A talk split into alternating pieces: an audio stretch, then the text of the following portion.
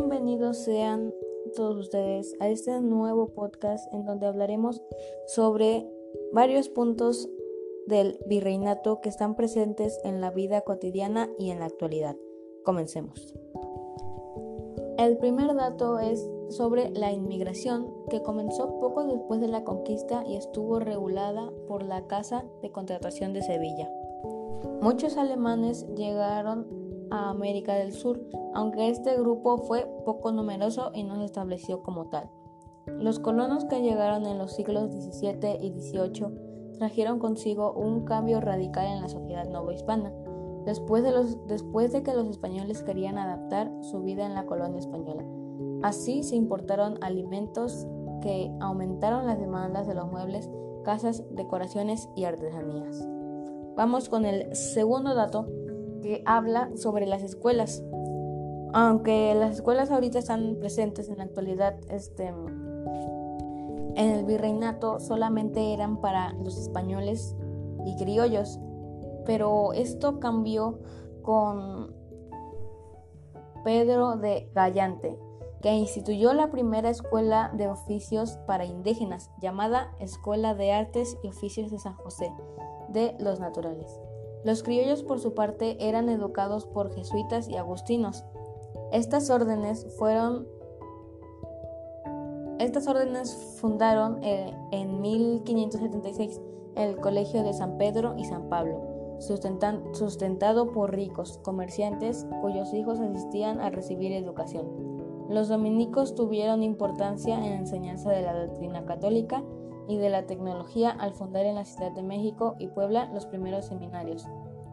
En 1575, Luis de León Romero fundó el Colegio de San Luis, que otorgaba reconocimiento a los sacerdotes dominicos egresados de la institución en toda la orden.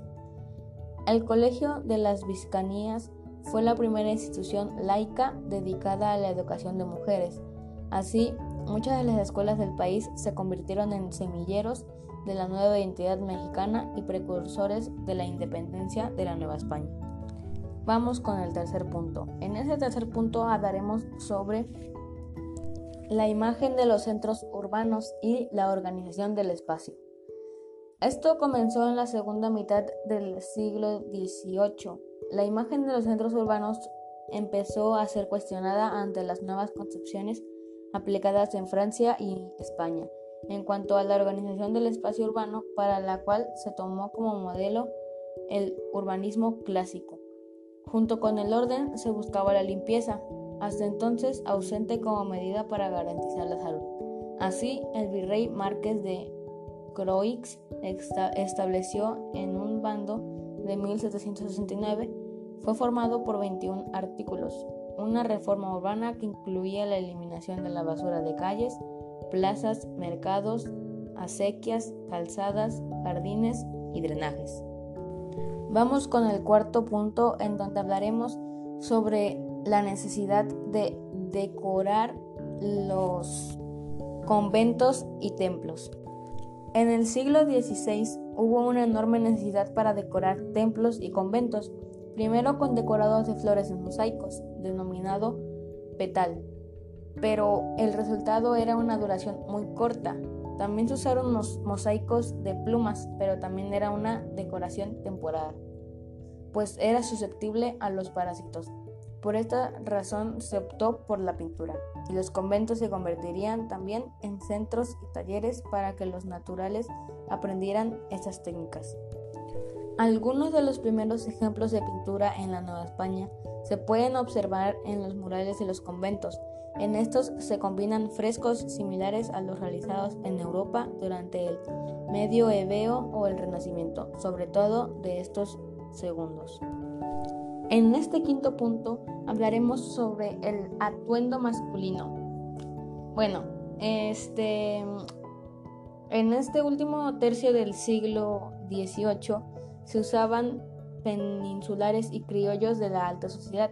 Se componía de casaca decorada a base de galones tejidos con hilos de seda o plata o con llamativos bordados, pantalón entonces denominado calzón, chaleco bordado, camisa, camisa blanca, chorrera, puños con volantes y medidas de seda.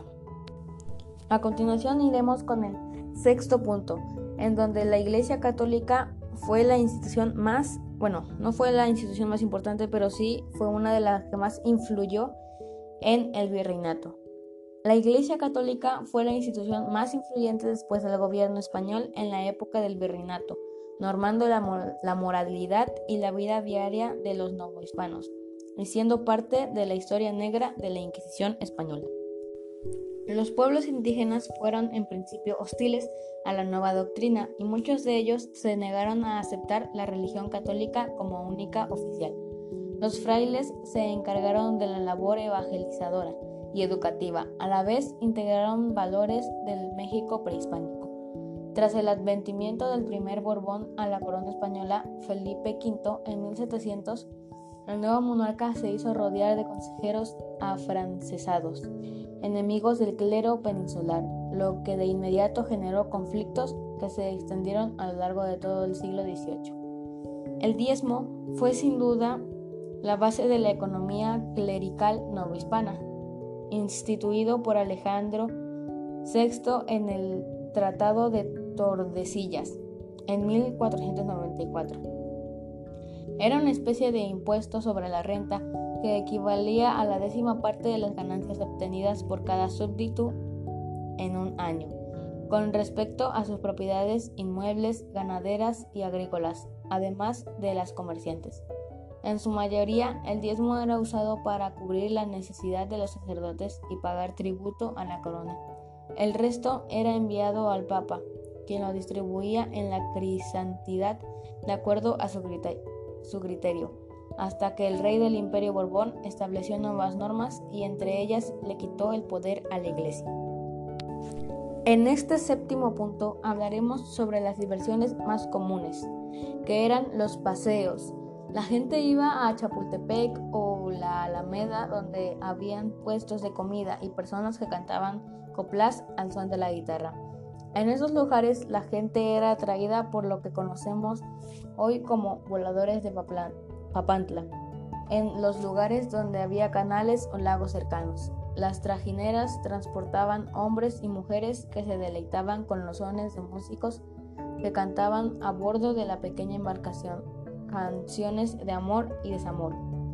Durante el virreinato, como hasta nuestros días, las fiestas y entretenimientos eran una parte muy importante de la vida en la comunidad, pues se rompía con la rutina y se diferenciaban entre el tiempo de trabajo y el descanso. En este octavo punto hablaremos sobre la convivencia. Para que esta población de la nueva ciudad tan distinta entre sí pudiera convivir deberían tener algo en común y por eso comenzaron a organizarse fiestas religiosas y civiles que servirían para el cristianismo a todos los habitantes. Otra de las diversiones más populares era la corrida de toros, por supuesto, mucho más violenta y sangrienta de lo que es hoy en día. Otra de las distintas diversiones que habían era el teatro y las funciones de títeres y marionetas. Las obras eran presentadas en lugares llamados corrales de comedias. Algunas que otras diversiones era la pelea de gallos y juegos de cartas que eran de lo más común.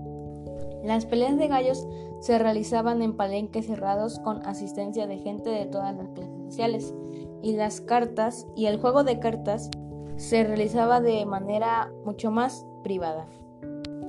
Vamos con el noveno punto que es sobre la pólvora. A finales del siglo 16 llegaba la pólvora desde China y con ella los fuegos artificiales que eran de los entretenimientos favoritos de la gente en las celebraciones que he mencionado. En este décimo y último punto hablaremos sobre, sobre el comercio. La corona española limitó el comercio de su colonia para proteger sus intereses, lo que significó un aliciente para el contrabando. Veracruz era el puerto donde se realizaba el comercio con, España y las mercancías se descargaban en Cádiz, donde comisionados de la Casa de Contrataciones de Villa revisaban las mercancías. Por otro lado, Acapulco era la vía de comunicación de Filipinas y donde se recibían sus productos. Los comerciantes españoles y del virreinato firmaron acuerdos para establecer monopolios y beneficiarse así ellos mismos. Además, no existía relación comercial entre las mismas colonias, pues todo iba a la metrópoli. Con este último dato hemos acabado este podcast. Espero que les haya gustado. Nos vemos hasta la próxima.